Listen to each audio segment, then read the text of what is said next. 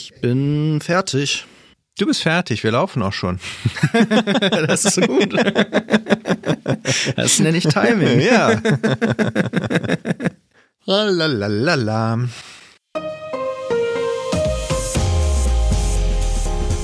Herzlich willkommen zum Datenschutz Talk, Ihrem Podcast für die Themen Datenschutz und Informationssicherheit.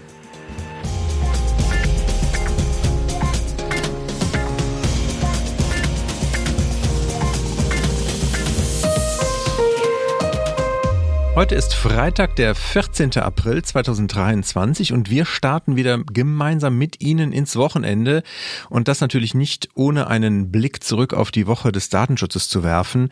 Wir sind in dem heutigen Fall meine Wenigkeit Heiko Gossen und bei mir begrüße ich recht herzlich David Schmidt. Grüß dich, Chef. Hallo David. Ja, wir haben heute wieder das Vergnügen, auf eine Reihe von Themen zu schauen. Unser Redaktionsschluss war, wie Sie das von uns gewohnt sind, natürlich um 10 Uhr. Und wir gucken mal, was wir heute dabei haben. David, wie sieht's bei dir aus? Was ist äh, auf deinem Zettel? Ich äh, wage mal einen Rundumblick auf die neuesten Entwicklungen zu ChatGBT. Dann möchte ich kurz sprechen über den EDPB und Meta. Da habe ich noch eine Sicherheitslücke mitgebracht bei Mastodon und einen interessanten Veranstaltungstipp. Wie sieht's bei dir aus, Heiko? Ich hätte auch eine Sicherheitslücke in Lenovo-Laptops. Dann gucken wir auf unser Titelthema, nämlich die Pläne für die Anpassung des Beschäftigten-Datenschutzes. Und wir wundern uns ein wenig über die Tesla-Versprechen und das, was die Mitarbeitenden daraus machen. Und damit, glaube ich, haben wir wieder einen schönen bunten Mix, oder? So sieht's aus. Ja, bevor wir aber starten, vielleicht für alle, die äh, bisher schon mal in der Vergangenheit uns vermisst haben auf YouTube mit den News, das wollte ich gerne hier nochmal platzieren. Für alle, die gerne auch auf YouTube unterwegs sind und die das vielleicht da lieber hören oder besser abonnieren können als in ihrem Podcatcher, denen sei natürlich auch der Tipp mal gegeben. Wir sind mit unseren Datenschutz-News auch jede Woche auf YouTube zu finden. Den Link zu den, zu der Playlist, die packen wir hier auch mal in die Show Notes rein. Oder wer vielleicht auch Leute kennt, die weniger Podcasts, aber mehr YouTube hören und auch an Datenschutzthemen interessiert sind, die, äh, da freuen wir uns natürlich auch über jede Empfehlung und äh, Hinweis darauf, dass wir auch auf YouTube zu finden sind mit unseren Datenschutz-News die äh, Abrufe, also wir sind da seit einigen Wochen, wenigen Wochen. Ähm, die Abrufe halten sich im Moment noch in Grenzen, aber jetzt nach diesem Hinweis und nachdem alle mal ihre direkten Kontakte darüber informiert haben, denke ich, werden die auch nach oben schießen. Ja, das wird durch die Decke gehen. Ich denke auch, da wird, wir werden YouTube zum Glühen bringen. und nicht vergessen, ne, Kanal abonnieren, Glocke und hast du nicht gesehen und hier oben links und unten rechts und hast du nicht, ich kenne mich damit nicht aus, aber ich glaube, die Zuhörenden, die das nutzen, die werden das wahrscheinlich wissen. Sollten das kennen. Ja, okay, gut. So, jetzt aber. Ja, äh, durch die Decke gehen ist schon ein super Stichwort, denn ChatGBT geht weiterhin durch die Decke und äh, jetzt kommt auch ordentlich Druck auf den Kessel, was den Datenschutz angeht. Denn jetzt hat auch die DSK angekündigt, sich zu dem Thema abstimmen zu wollen und eine Bewertung durchzuführen. Zuerst werden hier aber noch erforderliche Informationen gesammelt und dafür wurde auch schon ähm, Hersteller OpenAI äh, kontaktiert. Ein wenig weiter ist ja schon die Datenschutzbehörde in Italien. Wie wir letzte Woche berichtet haben, wurde ChatGPT dort bis auf weiteres gesperrt. Und in dieser Woche ist öffentlich geworden, dass OpenAI eine Frist gesetzt wurde durch die italienische Datenschutzaufsicht. Diese läuft bis zum 30.04. Und damit ChatGBT in Italien wieder verfügbar gemacht wird, muss OpenAI innerhalb dieser Frist einen Katalog an konkreten Maßnahmen ergreifen.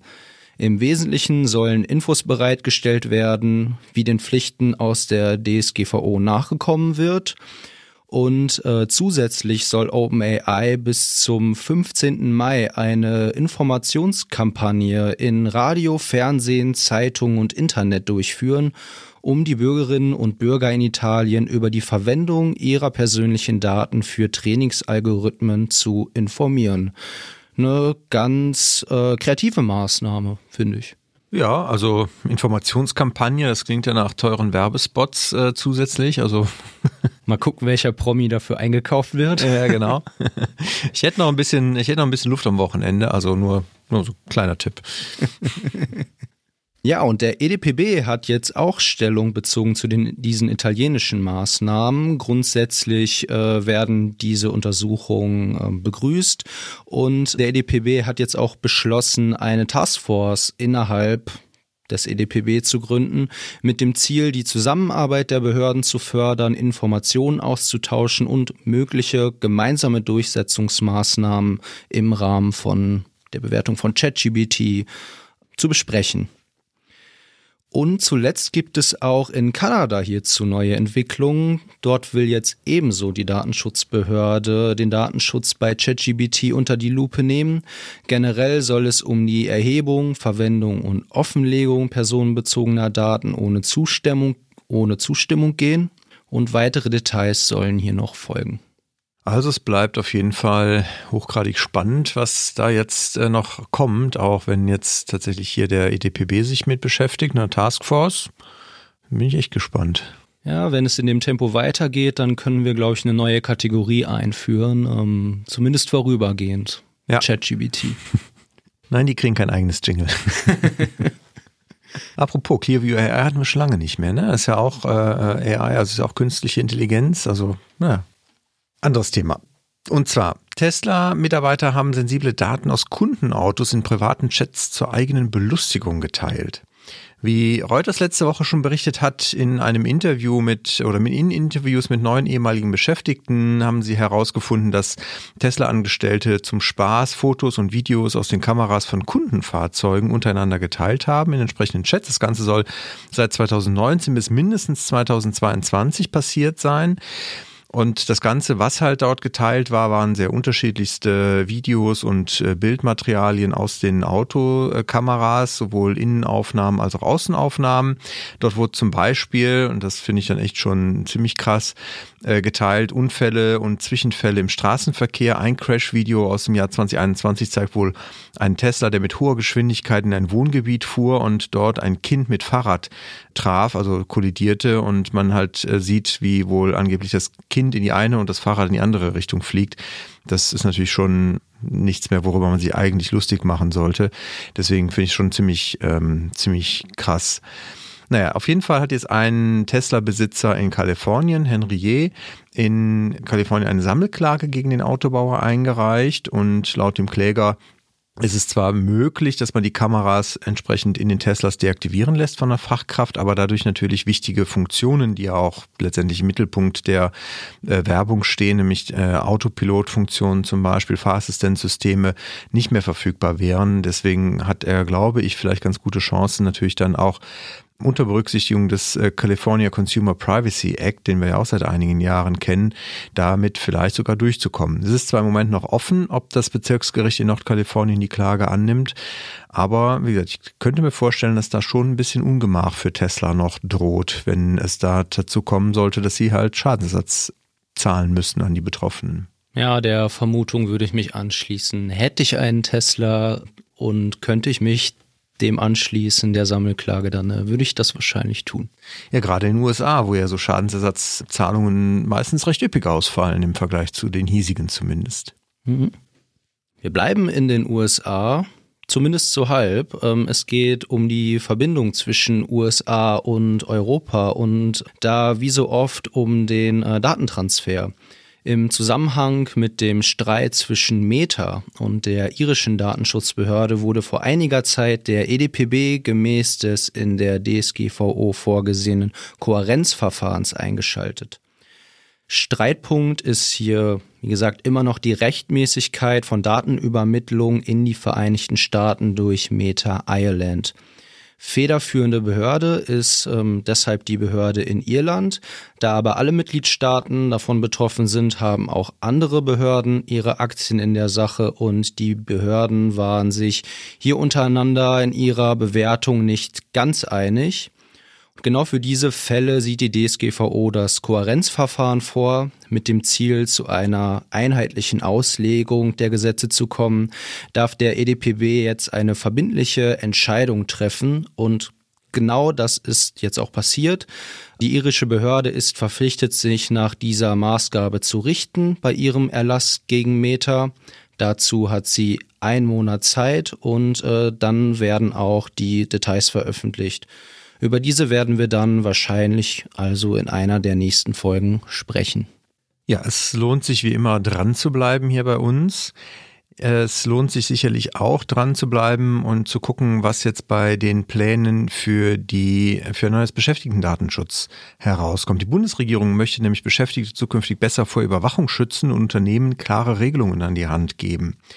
Dazu gibt es jetzt Vorschläge und beziehungsweise ein Eckpunktepapier vom Bundesministerium für Arbeit und vom äh, Bundesministerium des Inneren in Kombination für ein neues Beschäftigten-Datenschutzgesetz und der äh, gesamte Gesetzesentwurf, der konkrete, soll dann wohl bis zum Herbst vorliegen. Also diesmal nicht, wie wir das jetzt zuletzt oft hatten, von der Seitenlinie von Gewerkschaften oder aus irgendwelchen Fraktionen heraus so ein Entwurf, sondern er kommt direkt von der Bundesregierung. Die Regelungen sollen nach dem Eckpunktepapier verständlich und handhabbar sein, insbesondere auch für kleine und mittlere Unternehmen wohl ähm, sehr ja, greifbar. Das Ganze ist halt schon so ein bisschen thematisch auch strukturiert in diesem Papier. Und wir haben dort äh, zum einen den Hinweis darauf, dass es natürlich für spezielle Anforderungen auch besondere Regelungen bedarf, wie zum Beispiel für Videoüberwachung wo man halt spezifische Regelungen halt haben möchte. Auch zu Fragen der künstlichen Intelligenz möchte man halt dort natürlich klar im Rahmen der unionsrechtlichen Regelungen, die ja zum AI Act sowieso wahrscheinlich ja demnächst kommen werden, Du erinnerst dich, David, wir hatten eine Themenfolge dazu, haben wir darüber berichtet, äh, wie da der aktuelle Stand ist. Und äh, da soll es natürlich entsprechende Ergänzungen dann auch für Beschäftigtendaten geben. Dann soll es auch einen, äh, ein Kapitel zur ähm, Sonnenschutz im Bewerbungsverfahren geben. Da will man insbesondere typische Fallgruppen nutzen, um auch zu klären, welche Fragen gestellt werden dürfen in Beschäftigung, im, im Bewerbungsverfahren. Also es geht so ein bisschen auch ins Arbeitsrecht hinein. Dann will man das ganze Thema Freiwilligkeit nochmal angehen und da auch im Gegensatz zu den heutigen Regelungen etwas klarer äh, greifbar machen, wann überhaupt eine Einwilligung möglich ist im Beschäftigungsverhältnis. Was auch geplant ist, sind mehr Rechtssicherheit bei der Datenverarbeitung in Konzernen, also insbesondere wenn man so Matrixstrukturen hat oder agile Teams, die zusammenkommen aus verschiedenen Konzerngesellschaften oder aber auch so Fälle wie zum Beispiel, dass es eine zentrale Datenverarbeitung für Personaldaten in äh, zum Beispiel in einer Konzerngesellschaft gibt. Das will man etwas klarer regeln und zum Thema Bring Your Own Device will man sich wohl auch ein paar Gedanken machen, inwieweit halt private und dienstliche Daten dann auf solchen Geräten getrennt werden müssen und das Thema kollektivrechtliche Regelungen, also Stichwort Betriebsvereinbarungen, dem will man wohl auch noch einen Teil widmen. Das Ganze klingt erstmal ganz gut. Auch das Thema Interessenabwägung, das habe ich gerade geschlappert, das will man auch noch ein bisschen handhabbarer, handhabbarer machen. Also hier sollen auch klare Kriterien aufgeführt werden, wann eine Datenverarbeitung erforderlich ist.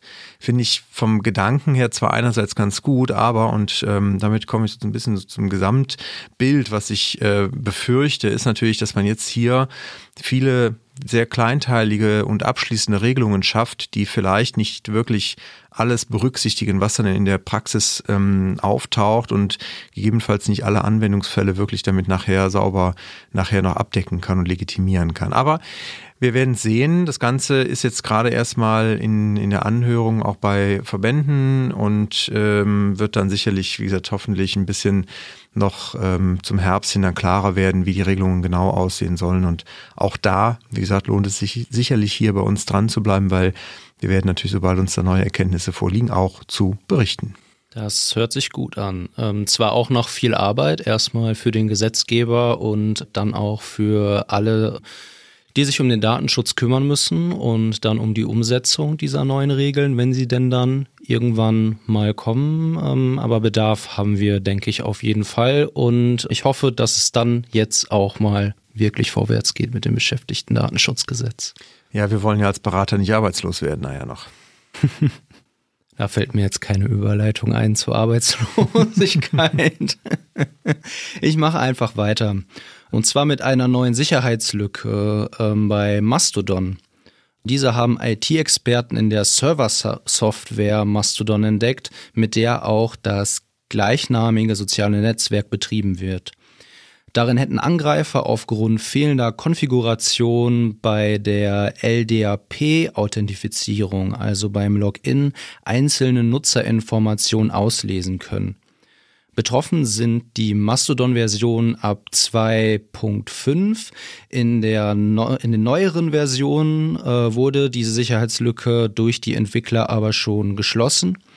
Administratoren einer Mastodon-Instanz sollten die aktualisierten Fassungen also zügig installieren, wenn das noch nicht geschehen ist. Da fällt mir doch ein, dass ich mir da auch mal einen Account gemacht habe. Das sollte ich vielleicht auch nochmal wieder reingucken. Das ist auch schon wieder eine Weile her. Das, äh Nutzt du das, Mastodon? Äh, ich nutze es tatsächlich nicht. Ich benutze gar keine sozialen Netzwerke mehr, außer YouTube, so dass man ja, glaube ich, auch mittlerweile als soziales Netzwerk definiert. Ja, kann man jetzt übrigens auch die Datenschutz-News hören, nur falls du da auch mal vielleicht Interesse hast. Ich habe da was gehört, ja. ja. okay. Ja, Datenleck. Ich hätte eine Sicherheitslücke und zwar im BIOS von einigen Lenovo-Laptops. Sechs Sicherheitslücken im BIOS-Code im System Firmware ähm, haben da letztendlich im Moment ein Problem. Also nicht die Sicherheitslücken haben das Problem, sondern die Besitzer solcher Notebooks haben das Problem, weil, und das ist ein bisschen das ähm, Kritische daran, die werden von Lenovo als hoch eingestuft, diese Sicherheitslücken. Es gibt aber nicht sehr viele Details darüber weil es gibt halt einfach nicht viel zu, dazu, was Lenovo veröffentlicht hat. Man spricht wohl davon, dass es halt über einen nicht näher beschriebenen Weg Speicherfehler äh, geben und auslösen kann. Und das kann natürlich auch dazu führen, dass man theoretisch darüber Schadcode einbringt in den Rechner.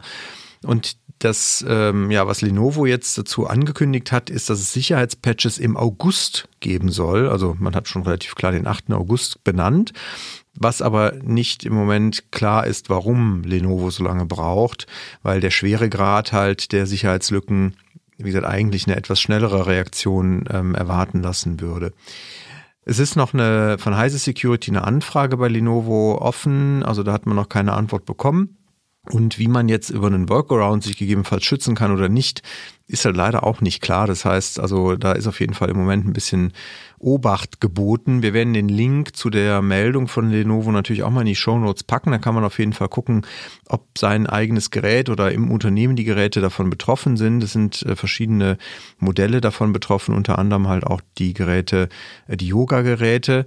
Und da würde ich halt jedem raten, einfach mal reinzugucken und das vielleicht auch ein bisschen im Blick zu behalten, weil, wie gesagt, im Moment gibt es halt leider keinen Workaround. Und das sind ja schon Geräte, die viele auch einsetzen. Die auch viel im Business-Kontext eingesetzt werden, definitiv, ja. Dann ähm, würde ich, wenn du keine Nachricht mehr hast, schon zu unseren äh, Lese-Veranstaltungstipps ähm, springen wollen. Sehr gerne. Ähm, ich habe einen Veranstaltungstipp mitgebracht für den nächsten Donnerstag, den 20. April. Um 17.30 Uhr wird unser lieber Kollege Markus dann an der Hochschule Bochum über die Aufgabe und Rolle eines externen Datenschutzbeauftragten referieren. Die Vorlesung ist Bestandteil der Studiengänge angewandte Informatik und ange, angewandte Informatik und Wirtschafts- und Industrieinformatik. Es sind aber alle Interessierten herzlich willkommen, also man muss kein Student sein, um dort zuhören zu dürfen. Ja, für alle, die vielleicht dann doch noch überlegen, nicht nur unseren Podcast zu hören, sondern sich auch als Datenschutzbeauftragte vielleicht noch ein bisschen weiterzuentwickeln. Es gibt ja auch viele, die uns hören, die daran interessiert sind, aber jetzt vielleicht nicht professionell in dem Bereich arbeiten. Vielleicht haben wir eine ganz gute Idee, um sich da ein bisschen schlau zu machen, was denn so die Aufgaben des DSBs alles sind. Finde ich einen schönen Hinweis. Und, Und äh, wenn man nur hingeht, um sich ein Autogramm von Markus zu holen. Oder so. Wobei, jetzt müssen wir ihm noch irgendwie Autogrammkarten, glaube ich, besorgen, jetzt nach der Ankündigung. Ich hätte einen Hinweis auf eine Veröffentlichung vom LFDI Baden-Württemberg. Und zwar hat man dort eine FAQ-Seite veröffentlicht zu Fragen rund um das Thema Datenschutz bei Schwerbehindertenvertretungen. Und der LFD unterstützt damit natürlich dann entsprechende äh, Arbeit bei den schwerbehinderten Vertretungen und möchte halt aufklären über bestimmte datenschutzrechtliche äh, Fragen und Grenzen, die es natürlich gibt, finde ich eigentlich eine ganz gute, also finde ich eine ganz gute Sache, nicht nur eigentlich, sondern auch tatsächlich. Weil es werden halt schon relativ klare Antworten auch auf praxisrelevante Fragen gegeben, zum Beispiel ob das Führen einer schwerbehinderten Datei zulässig ist oder ob halt die Schwerbehindertenvertretung zur Erledigung ihrer Aufgaben immer eine Einwilligung der betroffenen Person braucht, bis hin zu der Frage, inwieweit auch der betriebliche Datenschutzbeauftragte die Arbeit der Schwerbehindertenvertretung kontrollieren darf. Das sind, finde ich, immer sehr gute Hilfestellungen, wenn man da halt auch klare Guidance und eine Einschätzung zu bekommt. In der Praxis durchaus sehr hilfreich. David schüttelt den Kopf und hebt den Daumen. Also das heißt, ich glaube, wir sind durch. Damit ähm, würde ich mal dir ganz herzlich danken, David. Danke dir, Heiko. Hat Spaß gemacht. Mir auch, wie immer. Und wir hoffen Ihnen natürlich auch. Wenn dem so ist, dann freuen wir uns natürlich jederzeit über positive Resonanz, auch durch zum Beispiel entsprechende Bewertungen auf den gängigen Plattformen. Äh, eine kleine Rezension, auch da immer freuen wir uns sehr drüber. Von daher halten Sie sich nicht zurück, wenn es Ihnen heute auch Spaß gemacht hat. Ansonsten auf jeden Fall schon mal ein schönes Wochenende für Sie und bleiben Sie uns gewogen. Auf bald. Tschüss.